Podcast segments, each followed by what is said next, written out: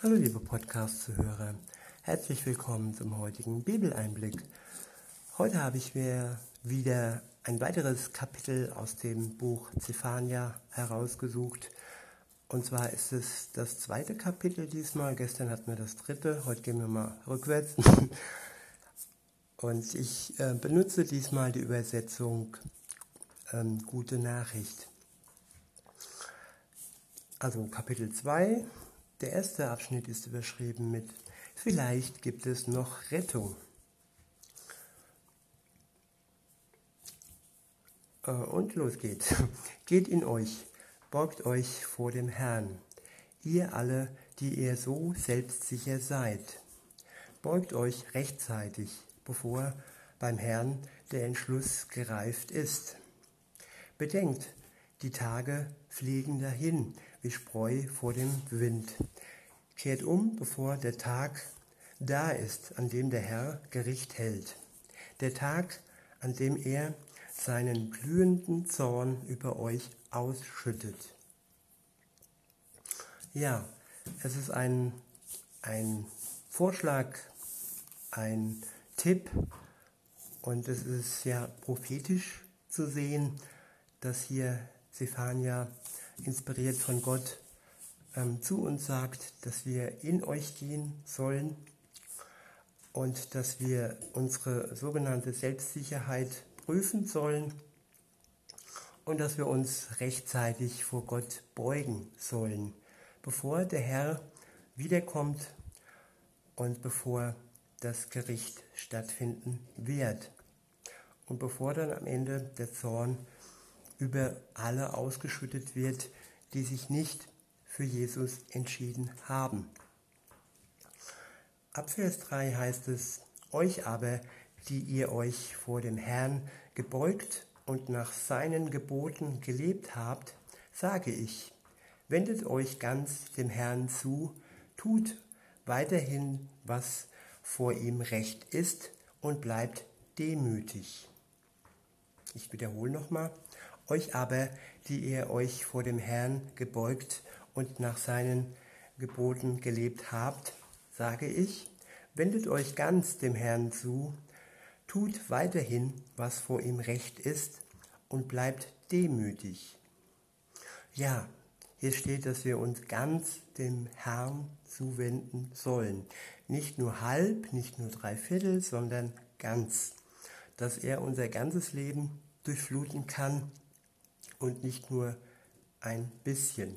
Und wenn wir das tun, dann werden wir demütig, dann stehen wir vor ihm, sehen unsere Größe und sehen seine Größe, sehen seine Macht und sehen unsere Beschränktheit. Ja, und das, das macht demütig.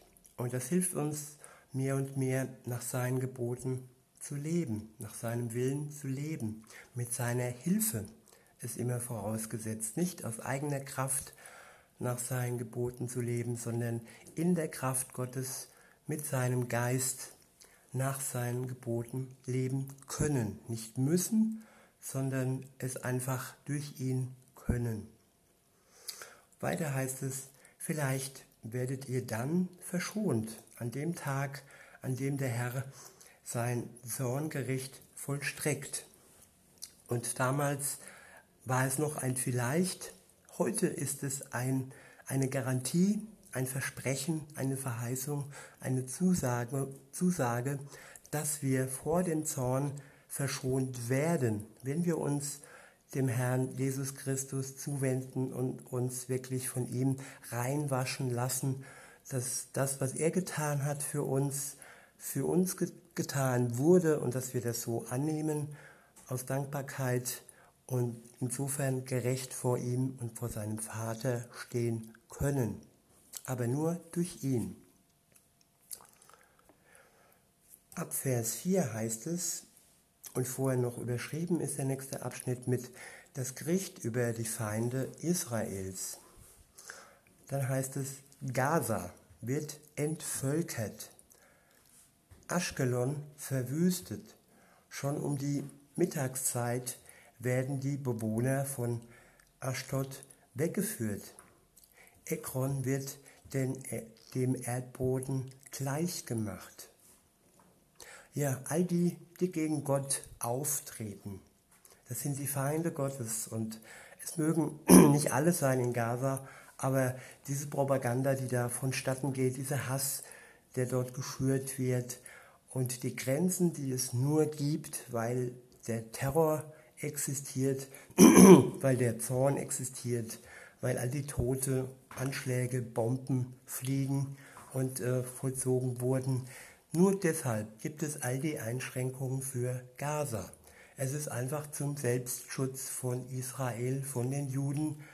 Und wenn Gaza nicht umkehrt, wie alle anderen Bereiche, die hier genannt werden, dann wird dieser Ort auch dem Erdboden gleichgemacht. Es ist eine Warnung auch an die Palästinenser, dass sie wirklich umkehren und die Feindschaft zu Israel beenden.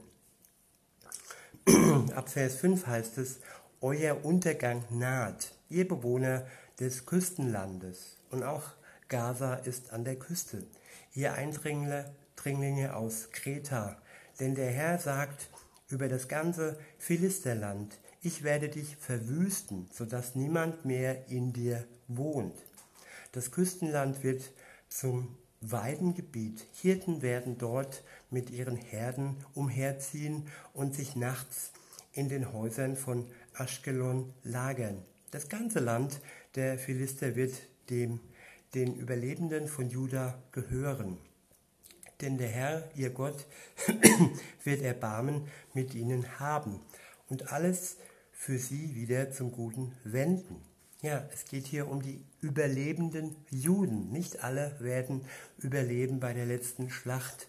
Nur die, die sich wirklich ganz eng an den Herrn schmiegen, die umkehren und die, die sich von ihm überzeugen lassen. Das ist ein kleiner Rest und diesem kleinen Rest wird auch das Land am Ende geschenkt werden. So war es von Gott äh, hervorgesehen und so wird es auch kommen. Der Herr sagt, ich habe gehört, wie die Moabiter und Ammoniter mein Volk verhöhnt und wie sie prahlerisch verkündet haben, sie würden ihm sein Land wegnehmen. Ja, auch die Palästinenser verkünden prahlerisch, dass sie das Land Israels den Juden wegnehmen werden. Das steht sogar in der Charta und da steht auch, dass man die Juden ins Meer treiben will. Und das ist eine sehr große Prahlerei. Auch der Iran prahlt, ähm, auf Israel eine Bombe zu werfen. Das sind alles Prahlereien, die nicht umgesetzt werden können, weil der Herr, weil Gott das Volk, sein Volk schützt. In Vers 9 heißt es, darum sage ich, der Herr, der Herrscher der Welt, der Gott Israels. Also er ist der Herrscher der Welt, auch über unsere Welt, über unser Land. Und er ist auch der Gott Israels. Und er sagt, so gewiss ich lebe, Moab und Ammon soll es ergehen wie Sodom und Gomorra. Ihr Gebiet soll für immer zu einer Wüste voller Salzgruben werden, zwischen denen nur Disteln wuchern. Die Überlebenden meines Volkes werden die Moabiter und Ammoniter ausplündern und ihr Land in Besitz nehmen. Das ist die Strafe dafür, dass sie in ihrem Hochmut mein Volk verhöhnt, dass sie sich prahlerisch über das Volk des Herrn, des Herrschers der Welt erhoben haben. Und so wird es jedem Volk gehen. Jedes Volk, ob es nun Deutschland ist oder ob es der Iran ist, jedes Volk, das äh, mit Hochmut auf Israel herabblickt und dieses Volk, Gottes Volk, verhöhnt, ähm, ja, diese Völker werden untergehen. So ist es mit den Römern passiert. Sie haben sich äh, überhöht, überhöht über das Volk Gottes und das römische Volk ist untergegangen. Das ist schon passiert in der Vergangenheit und allen anderen Völkern wird es nicht anders gehen. Insofern ist es die Frage, zu welchem Volk gehöre ich? Gehöre ich zum Volk Gottes, indem ich mich durch Jesus der Erlösung äh, die Erlösung schenken lasse, dann bin ich mit einbezogen in das Volk Gottes. Oder ja, welchen Vater habe ich? Ist Gott äh, der Bibel mein Vater oder ist es der Vater des Teufels, der Israel hasst? Ja, in Vers 11 geht es dann weiter, dort steht, in seiner schreckenerregenden Majestät wird der Herr gegen sie aufstehen. Er wird die Götter aller Völker der Erde vernichten. Ja, alle Götter werden vernichtet werden, ob es Buddha ist, ob es Mohammed ist. Sie werden alle gegen Gott nicht bestehen können. Und äh, sie werden der Unbedeutsamkeit preisgegeben. Jeder Mensch, der noch lebt, wird sich Gott niederwerfen und sich vor ihm niederknien. Es wird automatisch gehen, weil, weil allen irgendwo die Augen geöffnet werden am Ende der Zeit und dass sie erkennen, dass es nur einen Gott gibt, das ist der Gott der Bibel, der Vater, der Sohn und der Heilige Geist.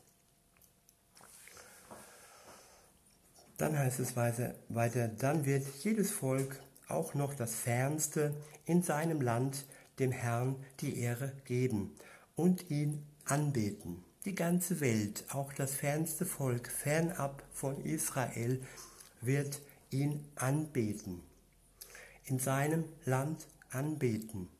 Und darauf freue ich mich schon. Ich war bisher noch nicht in Israel, weil ich es mir einfach nicht leisten konnte.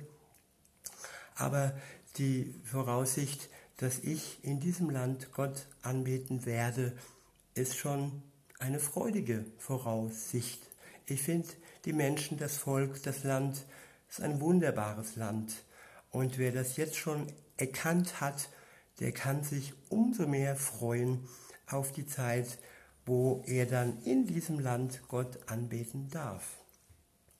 Weiter heißt es, ab Vers 12, auch ihr Äthiopier werdet von meinem Schwert dahin gerafft, sagt der Herr. Der Herr wird seine Hand auch nach Norden ausstrecken, er wird Assyrien verwüsten und seine Hauptstadt Ninive in Trümmern legen. Die Stadt wird zu menschenleeren Steppe werden. Herden werden dort lagern, Igel und Pelikan zwischen den umgestürzten Säulen Unterschlupf suchen. In den leeren Fensterhöhlen kreischen Vögel, die Türschwellen sind mit Trümmern bedeckt. Das Getäfel aus Zedernholz ist heruntergerissen. So ergeht es der stolzen Stadt, die sich für uneinnehmbar hält und sich einbildet, mit mir nimmt es niemand auf. Zur Wüste wird sie, zum Lagerplatz wilder Tiere. Jeder, der vorbeigeht, verspottet sie und wendet sich entsetzt von ihr ab. Jo, zum Beispiel Tschernobyl. Tschernobyl war eine ganz stolze Stadt. Und wie sieht es jetzt aus in dieser Stadt? Ich glaube, sie heißt anders, aber ihr wisst, wo ich meine, wo dieses Atomkraftwerk stand. Dieses Land ist jetzt auch überwuchert. Die wilden Tiere lagern dort und leben dort. Und das ist ein kleiner Blick auf all die Städte, die Hochmut, hochmütig auf Gott und sein Volk blicken. In diesem Sinne wünsche ich uns allen, dass wir demütig werden vor Gott, dass wir ja wirklich den Blick des Herzens gewinnen und erkennen, dass er uns liebt. Und das ist wirklich die Voraussetzung jedes Beginns einer Beziehung mit Gott, dass wir diese Liebe erkennen und dass wir nicht aus Angst uns Gott zuwenden, das könnte man fälschlicherweise und aus, aus falschen Beweggründen tun, indem man bestimmte Verse gerade aus diesem Kapitel falsch deutet. Gott ist in erster, Liebe, äh, erster Linie ein liebender Gott. Er liebt dich, er liebt mich, beide gleich. Und insofern lasst uns doch der Liebe Gottes näher kommen und lasst uns fernbleiben der Panik und der Angst, gerade jetzt und hier und heute. In diesem Sinne wünsche ich euch einen schönen Tag und sage bis denne.